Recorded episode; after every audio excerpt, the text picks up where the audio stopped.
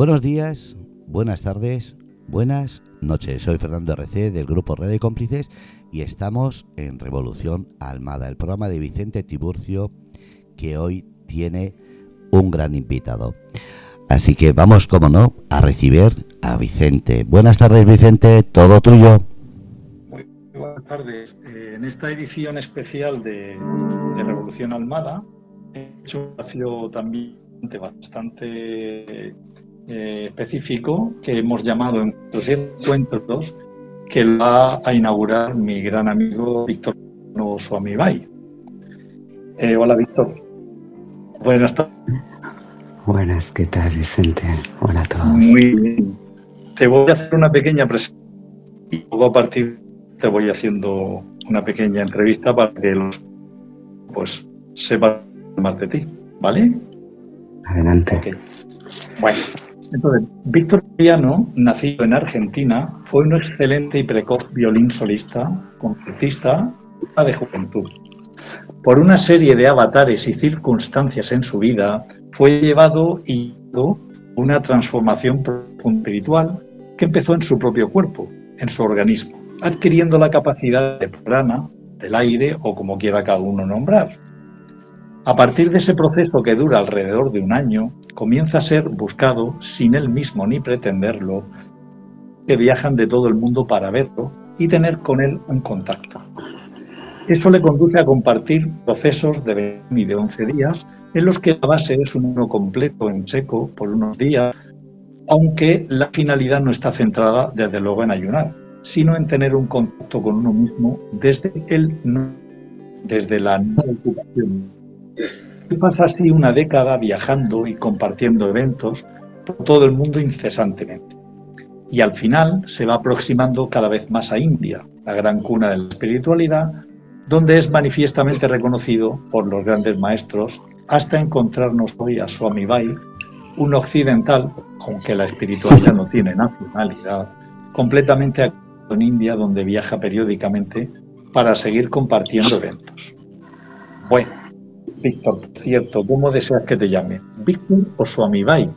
Porque hay un gran camino entre el Víctor que conocí ante un buen puñado de años y eh, yo creo que eh, o contemplo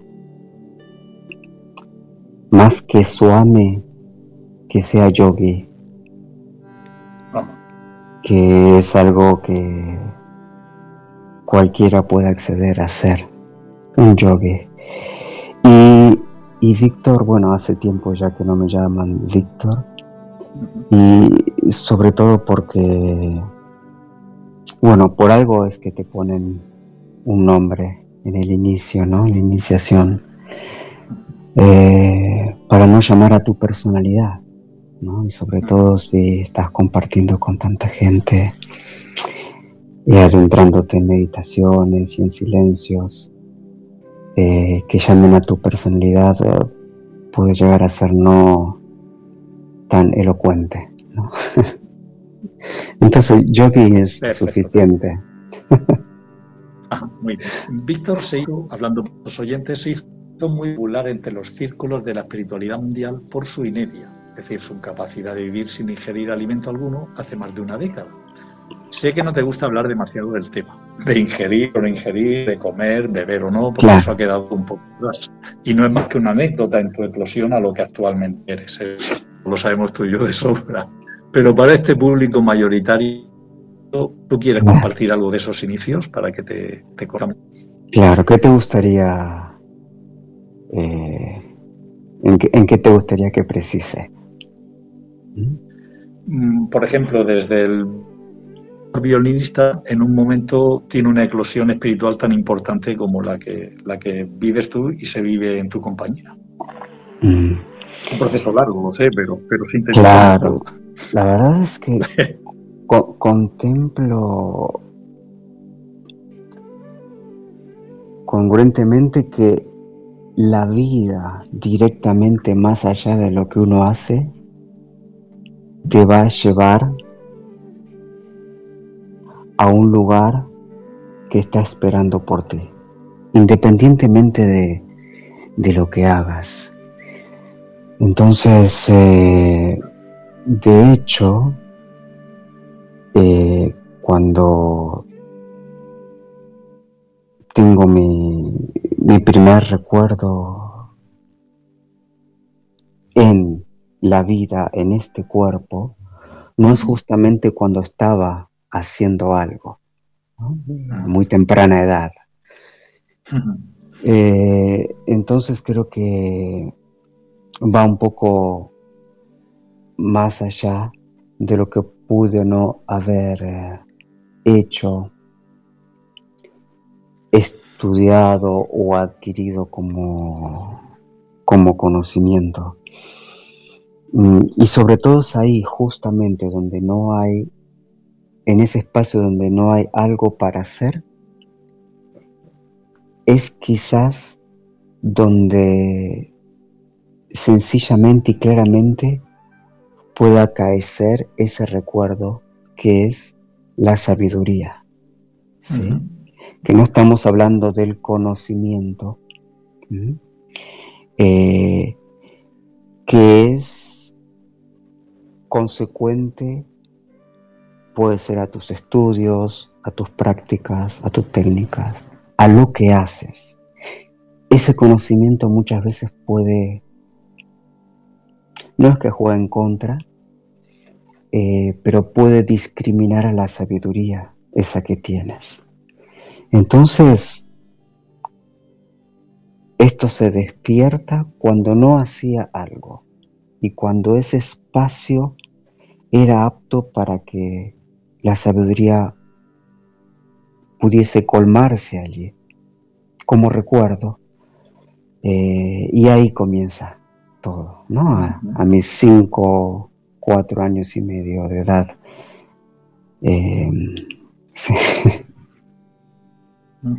Digamos que de los paraísos de la infancia que suelen decir el común de los, los humanos o de los mortales, de los paraísos de la infancia te deslizas al gran paraíso.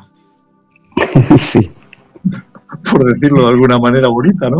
O me, o me deslizaron. bueno. Muy bien. Mira, hay que aclarar también para todo el mundo, por si quieres saber algún detalle más de ti, que existe un libro que escribimos en base a muchas horas de entrevistas contigo. Sí, cierto. Que ha sido publicado en España en Letra Editorial, Croacia, y también existe en Eslovenia, y también hay traducción preparada al ruso y tenemos traducción al inglés. Este libro nos llevó más de dos años, se dice pronto. ¿Tú te apetece compartir, contarnos algo de este proceso que vivimos, que, realmente hasta hoy existe sobre ti? ¿Puedes repetirme la última parte? Se sí, sí, eh, sí, sí, sí, sí, que si que un libro que nos llevó con un proceso y un parto tan largo, más de dos años, que si puedes contarnos algo del proceso de este único libro que existe sobre ti, o qué podemos encontrar en él, o bueno, todo ese tipo de cuestiones. Sí, claro. En verdad, eh, a ver, yo creo que siempre nosotros estamos ah, no buscando, sino encontrando una excusa para, para poder comunicarnos, ¿no? Es una forma de predisponernos a que nos conozcan, eh, a suceder en la otra persona. Y contemplo que más allá de el hecho de haber, bueno, eh, compartido tantas horas contigo para crear este libro del Babaji State, el, em, el Estado Babaji, creo que sobre todo fue para en un principio estar más cerca de ti, poder hablar contigo, conocernos más. Esa fue como también la esencia del libro, ¿verdad? Mm, Porque yo creo que sí, la primera vez que vine a España, tú estuviste allí. y de ahí en más, siempre en contacto, contigo, con Rey. Eh, yo creo que el libro comenzó ahí, Vicente. Mm. ¿Sí? Eh, porque los libros inertes, bueno, no, no tienen vida, ¿no? Entonces creo que nosotros le dimos vida a partir de, nuestros encuentros eh, y ahí comenzó a gestarse realmente. Entonces, eh, lo que pueda decir del libro, y eh, como tú bien sabes, lo tratamos de llevar a un lugar donde si podemos decir que se hablaba sobre mí, pero lo llevamos a un lugar de impersonalidad mm. y de una abstracción donde se pueda interpretar un tanto más claro lo que es para nosotros el estado Babache. ¿Sí? Perfectamente. Que no es sola y únicamente o la meditación, sino que es sobre todo lo que es el silencio, ¿sí? Y llevar todo eso a palabras es un tanto complejo. Eh, no, no, no es que sea difícil, porque si es difícil no se hace, pero en la complejidad encontramos maneras de poder llevar a cabo algo. Entonces, eh, Sí, y por eso es que también estuvimos dos años con esto. Largos, muy bien. Mira, para mí, tú que todo el mundo te considera puro amor, yo también evidentemente, supones una de las personas más tajantes y preclaras, para mí eso es un.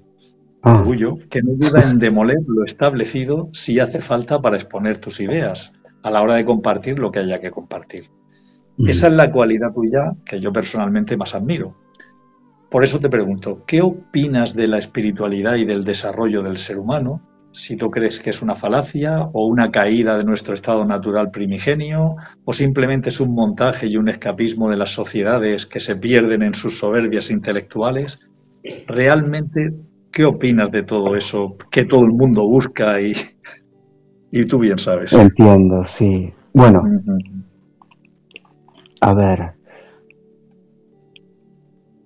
cuando tú eres un actor, por ejemplo, y vas y, tienes una obra para, para la gente, para el público en el teatro, no tendrías que sobreactuar, ¿verdad? Porque bueno, eres un actor y sobreactuar te alejaría muchísimo de eso que ya eres. valga la distancia que no hay tanta, en general, porque eh, las acciones mentales eh, todas van de la mano, ¿no? Y se relacionan entre sí. Pero en este caso, en lo que es la espiritualidad, sucede lo mismo, más allá de que todo es espiritual, ¿verdad? Pero sucede lo mismo. Ah, de hecho, ahora todos somos espirituales. ¿Por qué tener que hacer algo para ser espiritual? ¿Entiendes? Eh, entonces, eso es lo que sí está de más. Hacer algo para alcanzar la espiritualidad, que de hecho eres en este momento eso, desde que naciste y hasta que te vayas de este cuerpo. Eh, entonces, no, no creo para nada que sea una, falacia, ¿verdad? Pero eh, por tu pregunta, ¿no? A eso me refiero. Eh, pero creo que no hay mucho para hacer lo que ya somos. No hay una práctica para eso. Muy bien. Y mucho menos hay una técnica. Quizás vamos a hablar más adelante seguramente cuando toquemos el tema del silencio y de la meditación hoy, ¿sí? No me quiero adelantar. Eh, en el caso de que acaezca esa pregunta, pero creo que es algo primordial para nosotros. Em, pero todos somos espirituales y no hay algo que hacer como, por ejemplo, para un artista o un actor, eh, sobreactuar en, las tablas de un teatro, en una obra. Eh, no estaría eh, bien recibido por el público, ¿entiendes? Entonces, el público en este caso siempre eres tú. ¿Por qué? Porque siempre se trata de ti. Eh, y la espiritualidad es esto, no eso, no otra cosa. Es lo que te sucede. La espiritualidad no es sola y únicamente hablar del cosmos, o de los ángeles o de no. espiritualidad es lo que nos sucede hoy en día y lo que muchos evitan y miran para otro lado. La espiritualidad es la guerra ahora. Hmm. Eh, la espiritualidad es la economía. La espiritualidad es la política. No los políticos. Los políticos son una basura y que no tienen nada que ver con la política. Pero todos somos políticos de esa política, ¿sí? Mm. Donde no existe el equilibrio, pero sí podría llegar a existir la armonía. Estoy hablando de eso. Entonces, todo eso que podemos sufrir en carne, ¿sí? O ser afectados, no importa bien o mal. Cuando te afecta algo, bueno, es incontrovertible, lo percibes, eso es espiritual, porque estás percibiendo algo. Perfectamente. Eh, por cierto, ¿quién es Babaji? ¿Cuál es tu experiencia con Babaji?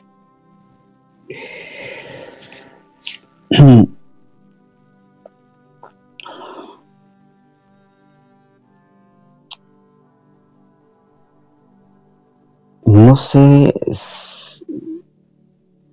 si es quién es, sino qué es. ¿Qué es? Eh, y en lo personal es el silencio no se puede llamar absoluto, ¿sí?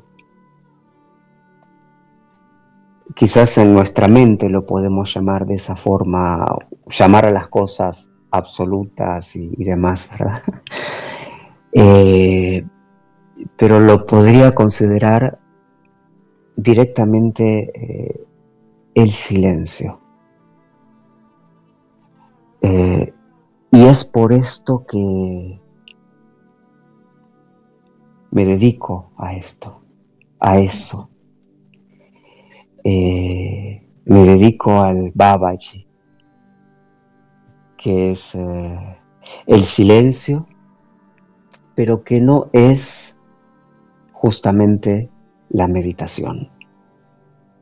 Entonces, y ahora sí tocando este, este, este tema, este punto tan flexible, pero que podría llegar a ser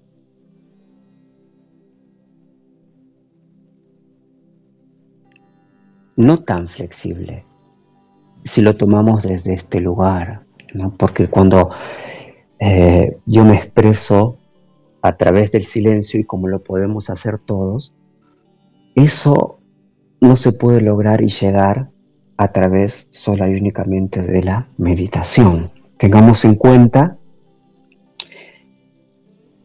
que la meditación y el silencio son cosas diferentes, casi contrarias, completamente opuestas. Es como cuando haces cuando haces un ayuno, ¿sí? Mm. Cuando tú haces un ayuno, ¿por qué es un ayuno?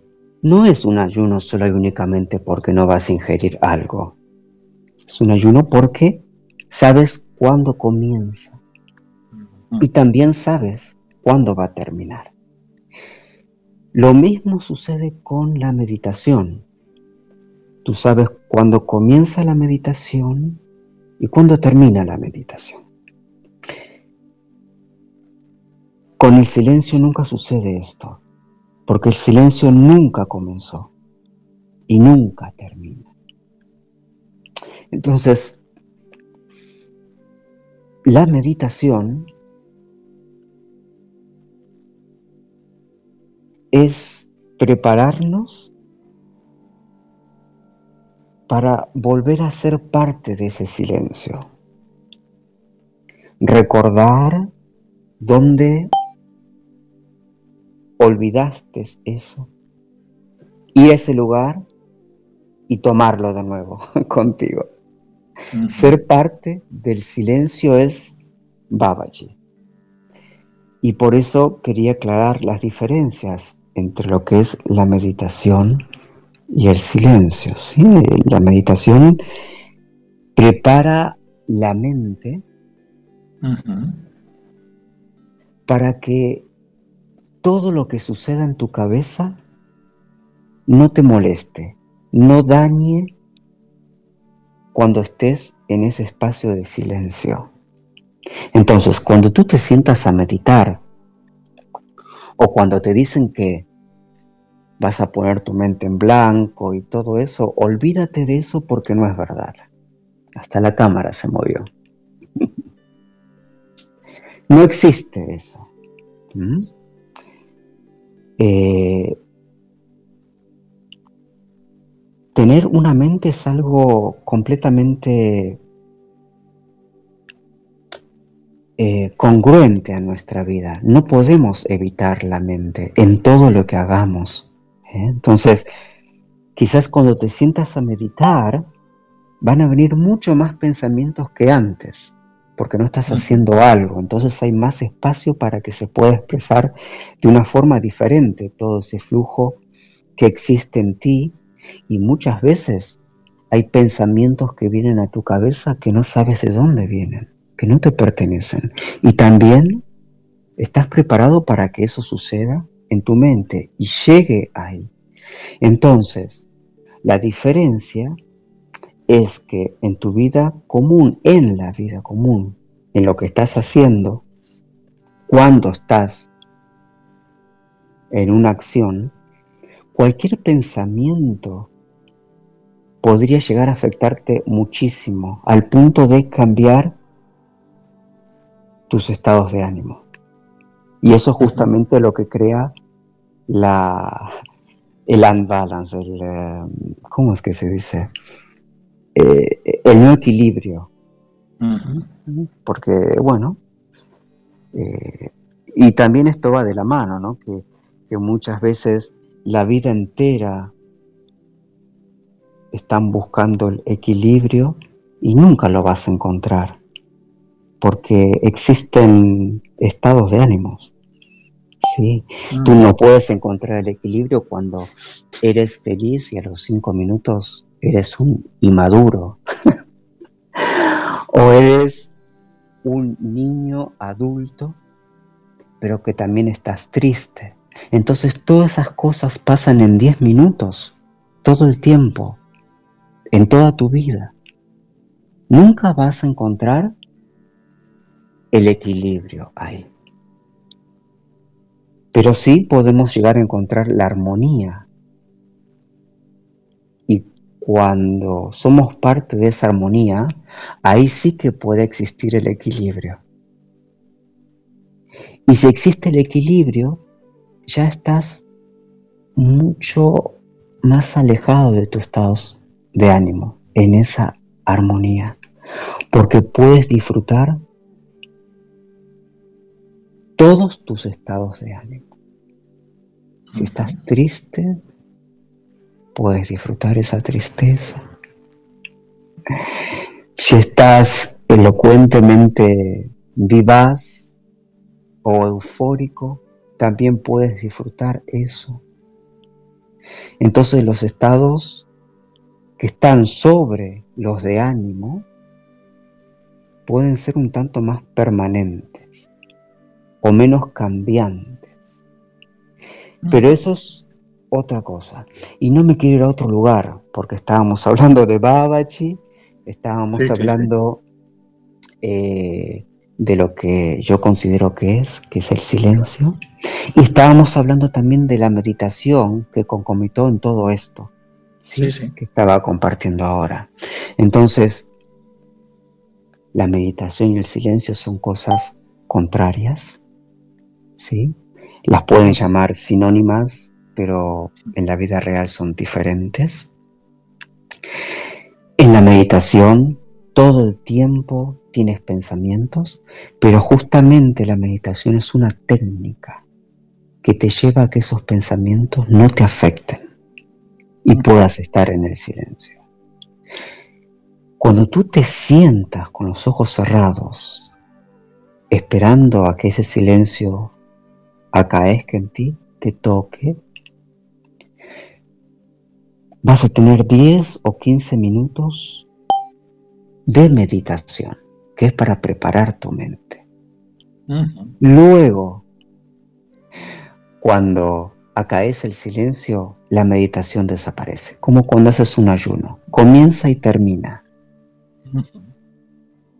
Y ya cuando estás en lo que es eh, este, este vacío, esta, este espacio vacuo, que no es vacuo porque esté vacío, todo lo contrario.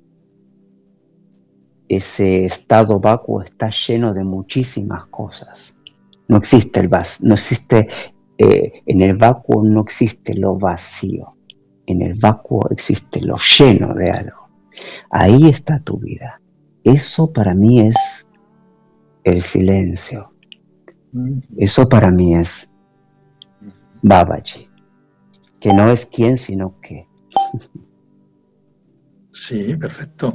Eh, yo no sé si esto es fruto de que nos conocemos mucho o, que tú eres una persona que no lo dudo, eh, muy preclara, pero todo lo que me vas contestando no dejas ni que te lo pregunte, porque hay preguntas que me voy saltando porque tú mismo eh, las estás declarando, las estás hablando, con lo cual ya no van a ser 18 preguntas, sino que van a ser lo que, lo que el proceso orgánico de esta entrevista debe sí. Está genial. Puedes profundizar, no hay problema. No, no, no, no, sí, está genial, está genial. Lo digo porque, vamos, que, que, que me sorprende muy gratamente que, tengamos esa conexión porque vas contestando exactamente y te vas incluso adelantando, que eso está maravilloso. Mira, eh, sí, por lo que vemos eh, en los estados son estancias, tú entras y sales. Ya sé que estado Babaji con mayúsculas es más la condición Babaji, más que es como una esencia, como, una, sí, como una Pero eh, los estados en estado de conciencia, de conocimiento o no conocimiento, como tú dices, y prefabricado muchas veces a través de la meditación. Pero ¿El proceso se vive, lo vive el ser humano a base de meditaciones o es el proceso el que a través de la persona vive? ¿Es el proceso el que ocurre a través con la excusa del meditador y del buscador? ¿Comprende la pregunta? Repíteme, por favor, la última parte. Sí, sí, sí. Sí, sí. Mira, eh, nosotros digamos que como entre comillas, no me gusta la palabra, nada, buscadores, buscando la verdad, la espiritualidad y la cosa última, digamos que mm, nos metemos en vías iniciáticas, en procesos, pero en realidad, por lo que entiendo, oyéndote hablar, el proceso es el que vive a través, el que en cierto modo te utiliza o se sirve de ti para desarrollarse y desplegar, ¿no?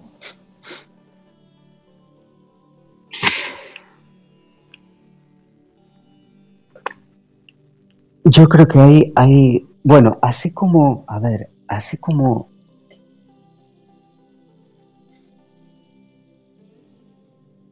pudimos ver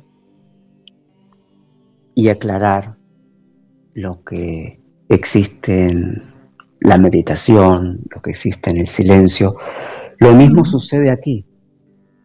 Has visto que es exactamente todo el mismo contenido en nuestra mente, llevado a todo.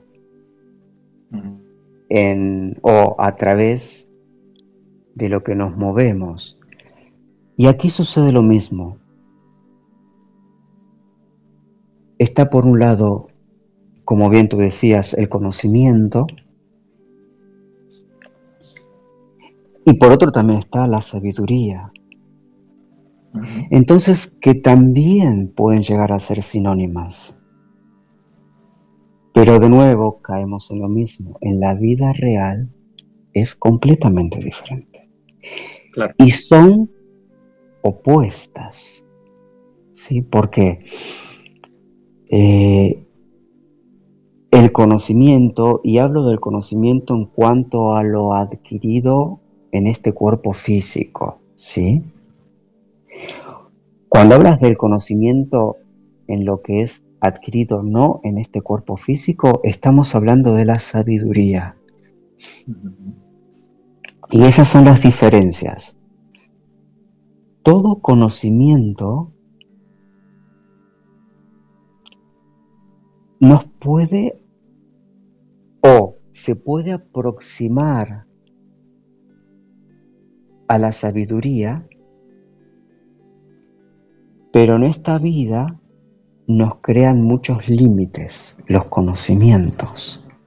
¿sí? Mm. Cosa que eh, la sabiduría es todo lo contrario a esto. Eh, sobre todo cuando la sabiduría está acompañada con recuerdos que pueden acaecer sí en tu mente y por consecuencia se pueden construir conocimiento, como el ser humano viene haciendo a través de, los miles, ¿sí? De estos miles de años.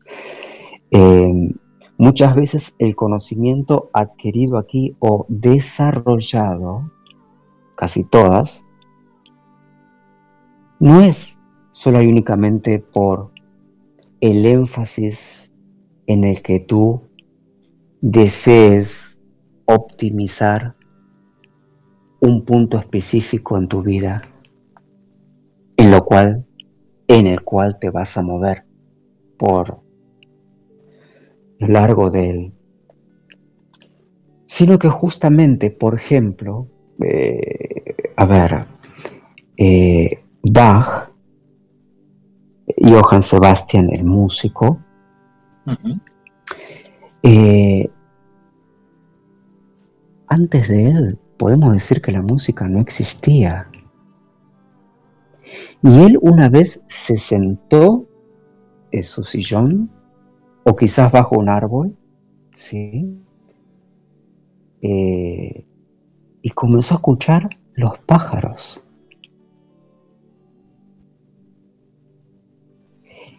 Y empezó a descifrar su comunicación. Y ahí comenzó a recordar.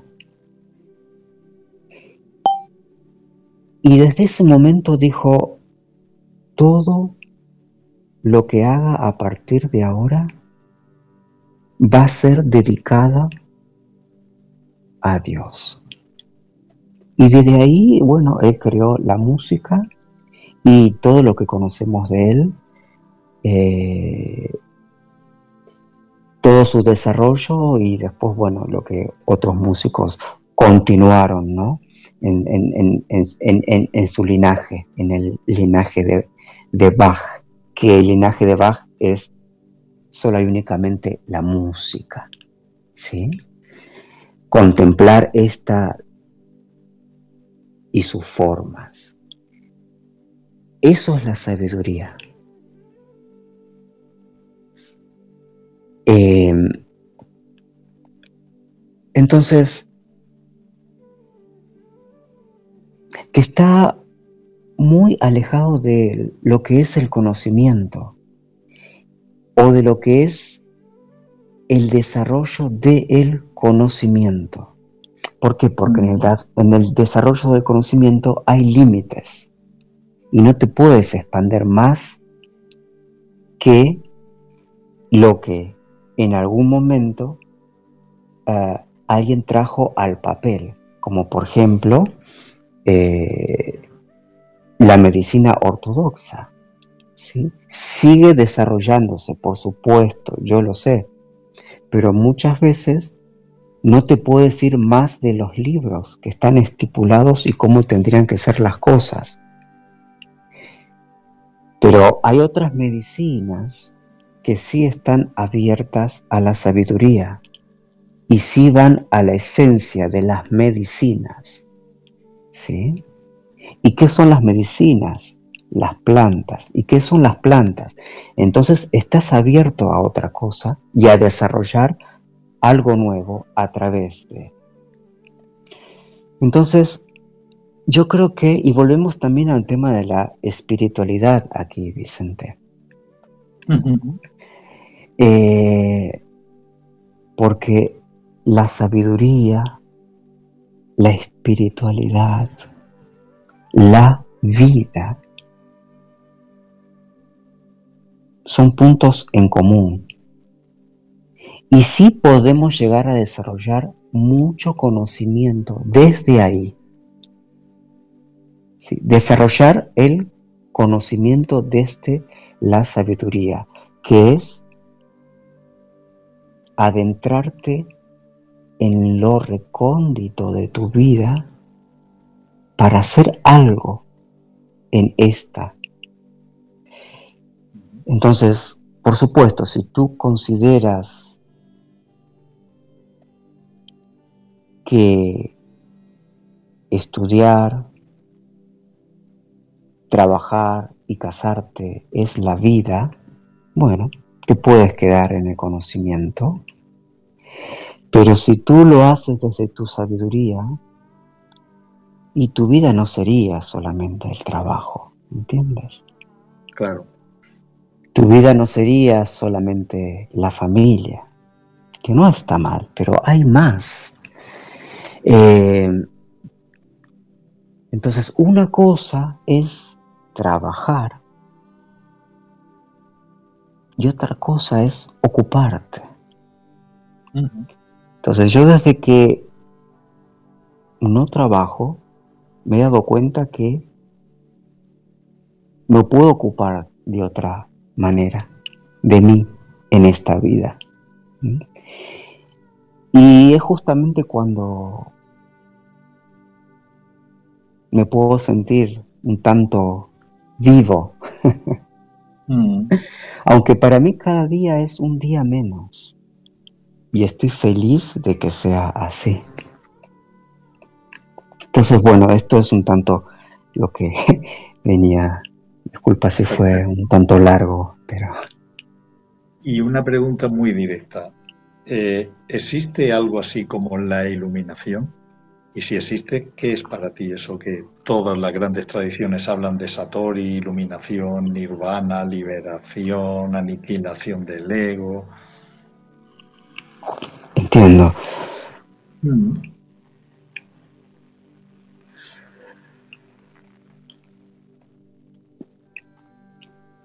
Es bastante complejo. Mm. Eh, todo lo que tenga que ver con... No sé, yo, a ver, creo que la iluminación es admitible, puede ser aceptable y por supuesto mucho más que favorable. Pero no sé si para el ser humano eh, para el ser en general, sí. Yo creo que uno alcanza la o la iluminación te alcanza a ti cuando dejas el cuerpo físico. Eh, es que, ¿sabes lo que sucede? A ver, la mente humana funciona de esta forma. Todo lo que estás haciendo ahora podría llegar a estar mejor. Donde estás ahora no es el mejor lugar, siempre tienes que ir a otro lugar. eh, todo es mejor, cualquier cosa podría llegar a ser más favorable que lo que te está sucediendo ahora. Siempre queremos vivir algo que no es este momento. Entonces, eso es también un poco la iluminación, querer vivir algo que en este momento no está acaeciendo, pero sí está esperando por ti. Aunque espere por ti, este espacio, no es que lo tendrías que traer a este momento tampoco, porque el cuerpo físico no está preparado para la iluminación. Quizás algunos tocados, pero buscar la iluminación es perder tu vida. Es como hacer algo, y lo vuelvo a repetir, para ser espiritual. Ya eres espiritual. Em, entonces, por eso decía también, para mí es un día menos cada día que pasa y feliz, porque yo no deseo ser un iluminado, pero cuando salga de este cuerpo lo voy a hacer como todos lo vamos a hacer y no hay algo que concretar en esta vida para llegar a esa iluminación hagas lo que hagas, todos terminamos ahí. Y no es porque todos somos uno o porque... No, yo la verdad no considero eso. Yo simplemente tampoco creo en esto. Simplemente yo confío en que no estamos conectados. No hay conexión. La conexión siempre la crea la cabeza. El somos uno conecta la conexión.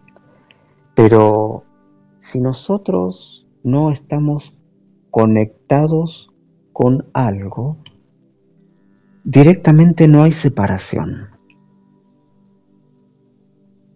Entonces, em, la iluminación es eso, no es la conexión con algo. Es simplemente la no separación con todo. eh, sí. Por ejemplo, habla en las discípulos de entrando para el desarrollo del discipulado, cosas de estas ayudando, influenciando a miles ya de personas que se han acercado a ti todos estos años.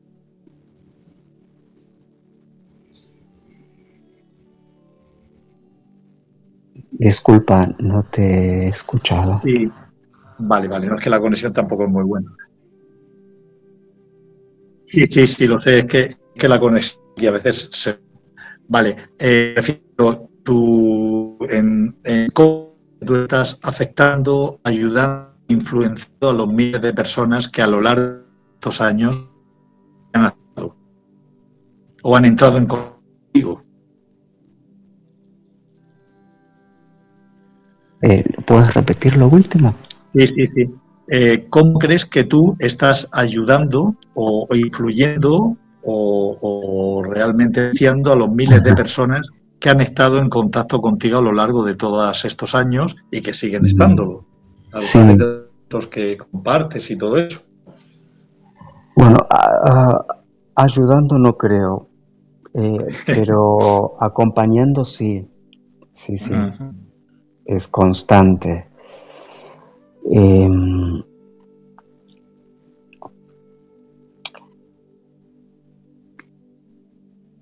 Yo creo que eh, básicamente acompañando a recordar mucho de lo que hemos hablado aquí ahora como para tener una claridad un tanto menos ¿cómo decirlo? Radical, menos... Eh,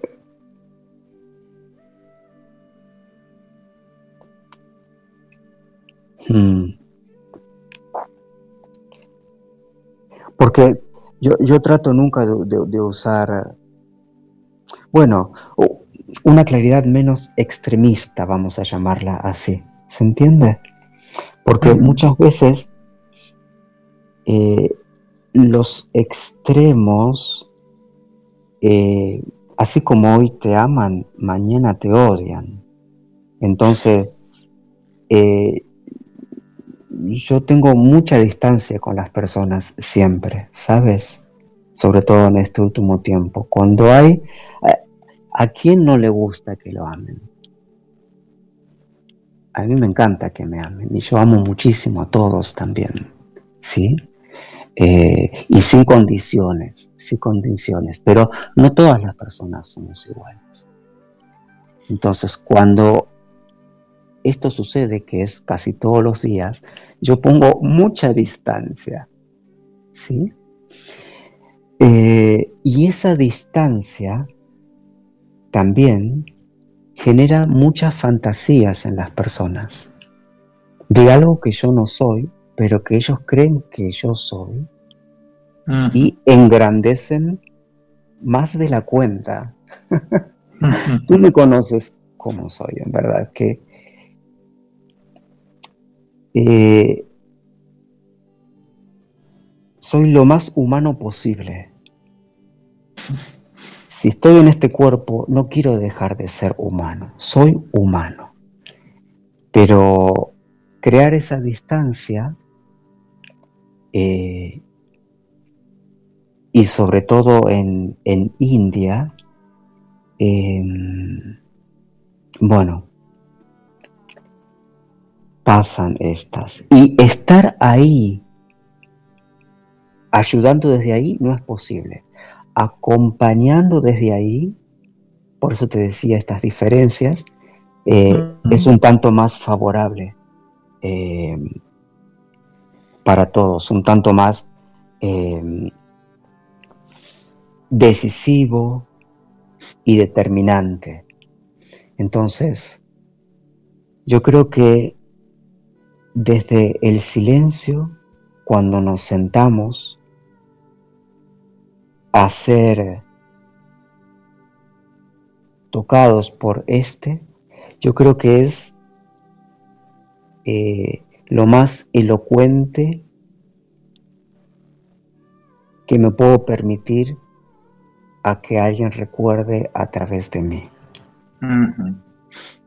Pero los recuerdos son, a ver,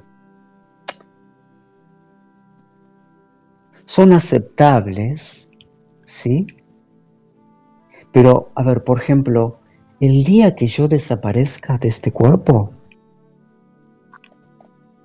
la verdad, lo menos que quiero es ser recordado, ¿entiendes? Entonces, uh, hay, muchas... Eh, todo es tan efímero en las palabras que quizás puedas llegar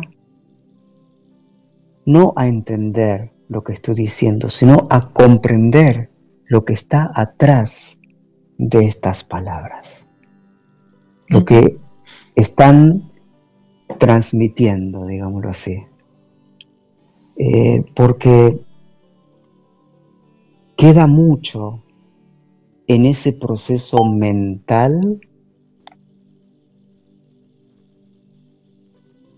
que está tinteando de nuestro conocimiento, de nuestra memoria, en las palabras. Sí, queda, queda, queda mucho. Entonces, eh, en el entendimiento queda mucho por no alcanzar. Pero en el conocimiento en esa sabiduría hay mucho que puedes comprender y que las puedes percibir atrás de estas palabras. Y eso es lo que sucede cuando, eh, bueno, nos juntamos en una meditación eh, y hacemos silencio simplemente. Yo, sabes, Vicente, no hablo muy poco, en verdad. Hmm. Eh, yo no pienso en todo esto que estamos hablando ahora. Eh, entonces, bueno, eso sí es un poco, creo yo, desde donde puedo acompañar. De hecho, ahora me decía eh, Nastia desde Moscú antes de ayer, eh, que, por ejemplo, bueno, han, han donado un gran, gran, muchísimas hectáreas donde hay río, agua potable, mucho verde, exquisito lugar, donde ya, ya están montando el ashram que ahí, bueno, nos vamos a juntar muchos de quienes, bueno, estén en India o aquí en Europa o en Sudamérica. Eh, entonces eso es muy tangible y yo no he hecho algo para eso. En, verdad, en verdad me enteré de esto cuando estuve en Madrid hace 15 días, pero ayer ya les han entregado, como decir, nos han dado el poder de este lugar. Entonces, bueno, vamos a, vamos a, a cuidarlo. ¿Sí? Y ahí nos vamos a juntar para continuar eh, apoyando también desde Mino este recuerdo y acompañar a quienes se acerquen allí me vino a la mente que hablábamos sobre mm. eh, en qué podría llegar a ayudar, pero sí, sobre todo, a acompañar. Y ese lugar, este lugar va a ser em, para ello. Mm, para que lo sepan también la gente que nos está escuchando, que tú que te has recorrido todo el mundo, en el mismo libro de Estado allí, en, en aquella época reseñaban más de 40 países. Eh, has estado aquí en Totana, Murcia, nada menos. Has estado incluso varias veces. Con y todos muy pronto de nuevo. ¿eh? Por eso digo, ¿cuándo vamos a poder disfrutarte que deseando estamos? ¿Vas a este hacer un huequecillo en la agenda? Sí, sí, en este año sí o sí eh, voy a ir. Y, yo creo que, mira Vicente, no te lo puedo confirmar ahora, pero antes de septiembre va a ser. Qué bueno, aquí nos tienes, vamos, más dispuestos que nunca ¿eh? y más libres de ocupaciones. Sí, lo sé, lo sé. Muy bien. Mira, Víctor, ha sido un enorme placer y lo único oh, es si te gustaría añadir, añadir algo más a, los oyentes o quisieras poner alguna alguna guinda en el pastel, porque ha sido una entrevista maravillosa, vamos, no, no por la entrevista, sino por ti, por lo que nos has compartido y lo que nos has explicado, por supuesto, que no hacía falta la entrevista para que tú contaras todo lo que tú has compartido. ¿Te gustaría, para terminar, compartir alguna cosa más con la gente, transmitirles algo? Em, bueno, cuando menos eh, pueda decir, eh, eh, es, mucho más elocuente que mi silencio. pero tengamos en cuenta y recordemos, porque seguramente muchos de quienes estamos aquí hacemos meditación, hacemos silencio, trata de recordar estas diferencias, diferencias entre ellos, ¿sí? Eh, recuerda que la meditación es una técnica, luego es una práctica y luego es algo que se incorpora. Y cuando se incorpora es el silencio en ti. La meditación es esa cosa casi como axiomática pero porque tú tengas esas evidencias para probar y puedas confiar en eso que estás probando, no quiere decir que sea real. Eso es lo que pasa con la meditación. Puedes probar que existe, puede ser que tú confíes, no creas, que directamente confíes en eso, pero también no es tan real. Y por el otro lado tenemos al silencio, que el silencio ya es incontrovertible, es más que axiomático, es mucho más recóndito en ti. Y si es incontrovertible, es algo que es eh, directamente decisivo y concluyente desde el momento que entras en este o que acaece en tu ser. Entonces, más que meditación, silencio. Y también recuerda que la meditación o el silencio no es concentrarte en algo, no es poner foco en algo. Porque justamente cuando tú te concentras, cualquier cosa de afuera puede eh, molestarte, puede sacarte de en donde estás. Entonces, la meditación no es concentración, el silencio no es concentración, y no tienes que sentarte y cerrar los ojos para estar en meditación o estar en silencio, siquiera. Obviamente te va a ayudar mucho a que puedas estar un tanto más relajado.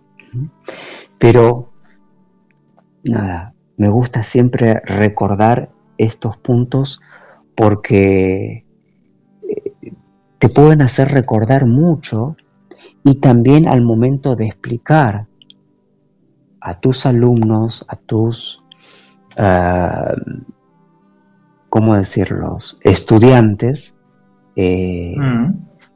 puede ser como mucho más, ah, mucho menos complejo, porque es mm. más que abstracto entrar en una explicación de estas ah, magnitudes, ¿no? Podemos decir.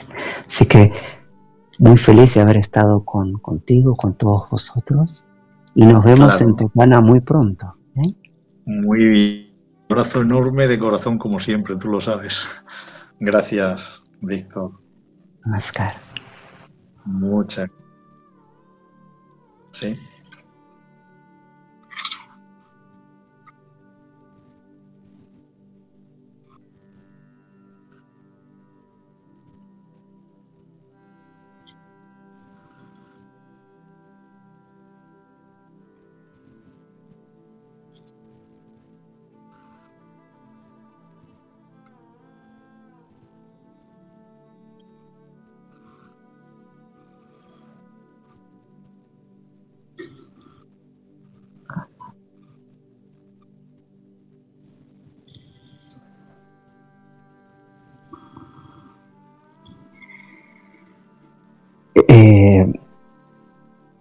Suele, suele pasar.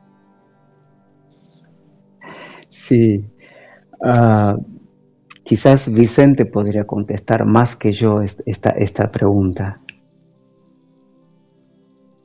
Bueno, normalmente eh, cuando se, está cerca y la tecnología nos acerca, se está cerca de un comillas, campo magnético de tal índole o de tal de tal realmente nuestra mente que es viciada, muy pequeña, muy limitada, se siente sobrepasada. Y en ese momento eh, empieza un poco a, a percibir que existe que existe otra vibración más acostumbrados. Y puede ser el tono de voz, puede ser energía, tus palabras, pueden ser tu presencia, todo eso evidentemente afecta, influye. Entiendo. Por supuesto. Disculpa, es, que se cortaba. Se corta, se corta muchísimo no, seguro. Pero entonces... Es que ya, es que se ve que tengo mala cobertura, pero bueno, no solamente pasar a decir, son, es una influencia, es que no quiero usar las, tópicas palabras de pero hay evidentemente nuestra mente acostumbrada a una vibración cotidiana, es radio, cuando detecta una onda, pues se ve sobrepasada o se ve, evidentemente, ve otras posibilidades que han notado. Eh, yo lo que eh, puedo decirte es que cuando venimos a, meditar, aquí nos, juntamos a hacer silencio, todos llegan de una manera. Apurados, siempre les tenemos que hacer recordar que apaguen el teléfono o que lo dejen afuera y todo eso. Entonces llegan de una manera, se sientan, cierran los ojos, todo rápido, todo. Y después de 40 minutos, cuando terminó nuestro encuentro, les cuesta irse de la sala. Uno pensaría, bueno, así como de rápido llegaron, también se irían. Y, y se van con una sonrisa. Eso a mí me, me afecta muchísimo. y lo veo todos los días eso. ¿Qué otra pregunta eh, hay por ahí? La otra pregunta que le hacía Estrella eh, se refería a que ha hablado de la muerte. Entonces estaba diciendo, sabiendo que vamos a morir, ¿por qué se siente tanto miedo a ello?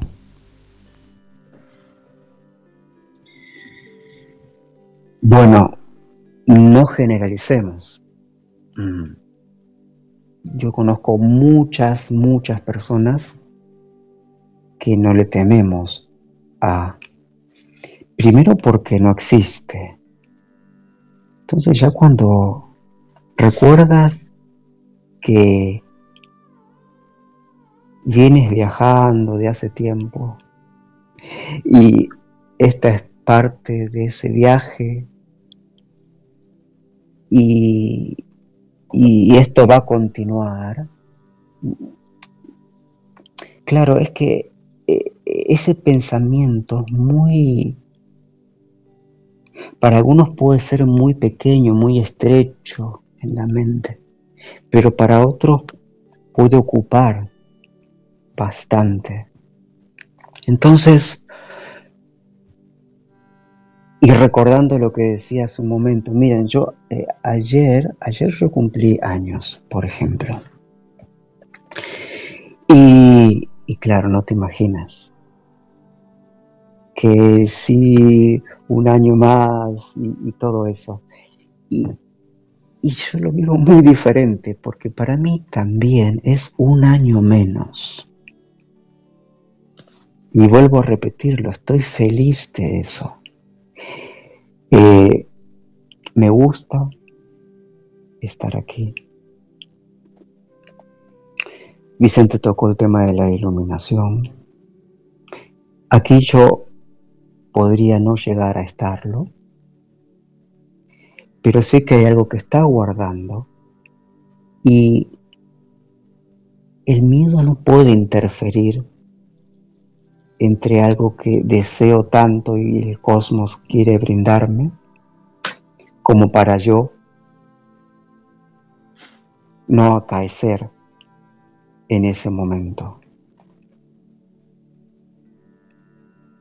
De alguna manera cuando existen recuerdos, no quiere decir que todos los recuerdos sean del pasado. Obviamente la mente, en la mente existe un tiempo lineal, ¿sí? que dirige desde un principio hasta un infinito la cosa. Y te sitúa en un punto específico donde tú estás quizás aparentemente ahora. Años atrás, bueno, yo no sueño, mir claro, pero no tengo sueño desde el año 2007. eh, que no, no, tengo sueños, eh, pero yo recuerdo que soñaba muchas veces que a medida que iba caminando, me iba elevando más y más, hasta el punto de poder volar. Entonces muchas veces deseaba de hacer cualquier cosa que estaba logrando en ese momento para ir a dormir y suceder por estos sueños. Entonces sé que donde estoy ahora es otra realidad.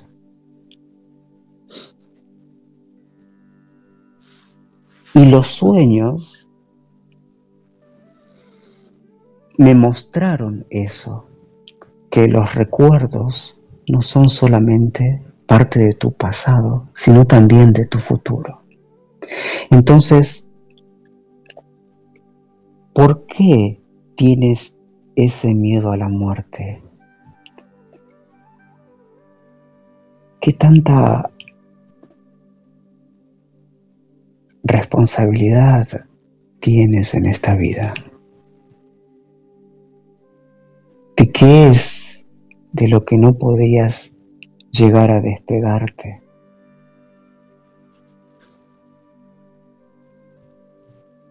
Cuando estás allí, de este lado, simplemente te van a extrañar. ¿Qué tantas cosas existen para crear un miedo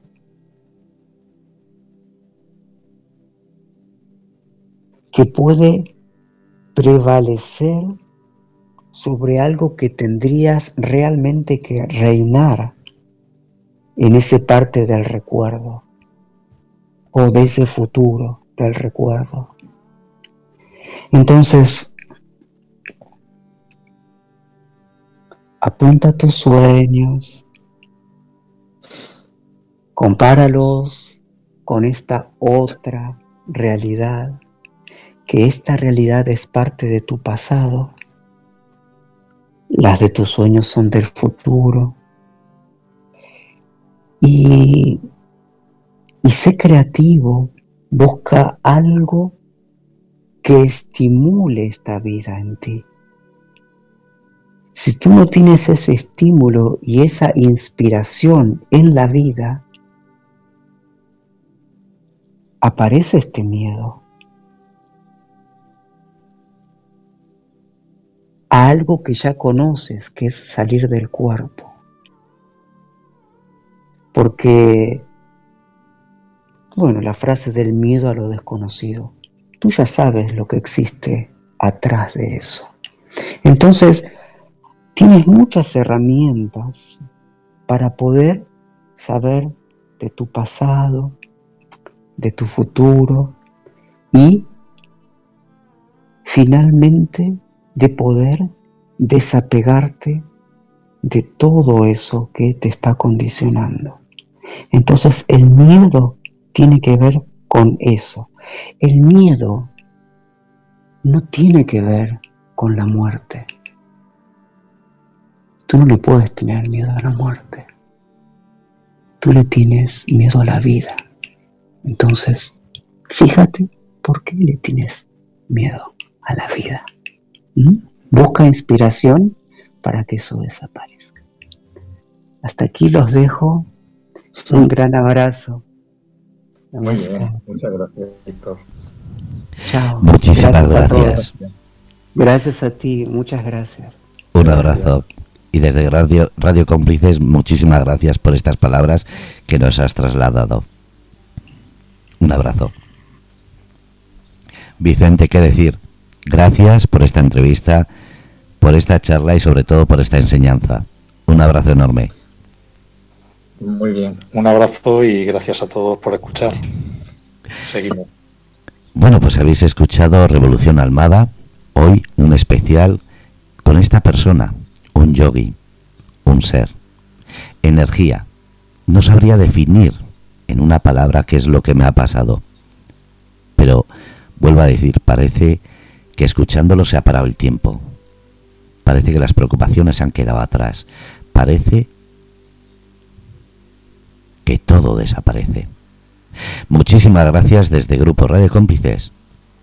Y como siempre, ser felices, ser cómplices y sobre todo, como ha dicho Vicente y como ha dicho Yogi, vivir.